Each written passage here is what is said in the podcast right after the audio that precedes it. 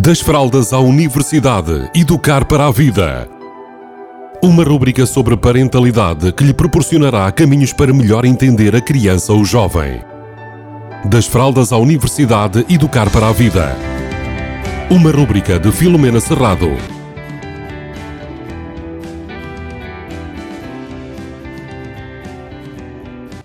Olá, bem-vindos, bem-vindas. Hoje vou falar dos intervalos de 5 minutos e dos impactos, impactos que esses intervalos têm eh, no comportamento e na vida das nossas crianças e até nas nossas vidas em casa. Muito bem, os nossos, as nossas crianças hoje, devido à, à situação pandémica, eh, muitas delas têm os chamados intervalos de 5 minutos, que eu chamei assim.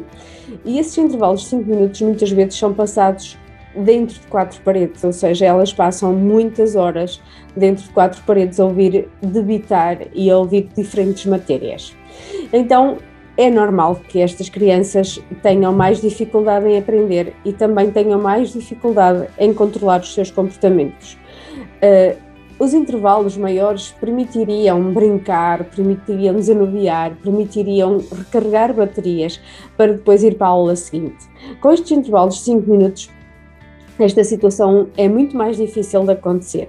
Então, ao nível comportamental, as crianças provavelmente vão responder de forma diferente, de forma mais desafiante.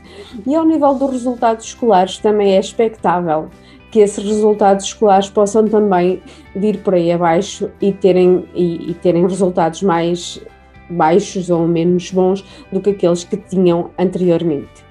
Contudo, o que é que nós podemos fazer enquanto pais, enquanto educadores? Acima de tudo, ter consciência desta realidade e do impacto que esta realidade tem nas nossas crianças, de modo a nós também encontrarmos soluções, encontrarmos paciência para ajudar a resolver estes impactos. Ou seja, se nós vamos ser demasiado exigentes, vamos estar com algumas digamos, algumas regras muito apertadas, vai ser difícil esta gente extravasar, encontrar formas de fazer sair aquela energia que se espera que seja intensa destas crianças que estão fechadas manhãs e dias inteiros na escola. Então, nós, enquanto pais, puxarmos pela nossa paciência, pela nossa criatividade, encontrarmos maneiras de ajudar estas crianças e jovens a estarem mais em harmonia consigo mesmos, depois da escola e durante a nossa convivência, encontrarmos, falarmos, compreender uma série de coisas que nós, enquanto adultos, podemos fazer para ajudá-los a passar por este novo período e por esta situação que por si só é catastrófica no sentido de viver a vida enquanto crianças. Beijinhos a todos e a todas.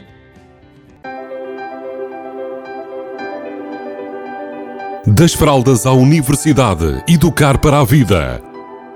Uma rúbrica sobre parentalidade que lhe proporcionará caminhos para melhor entender a criança ou jovem.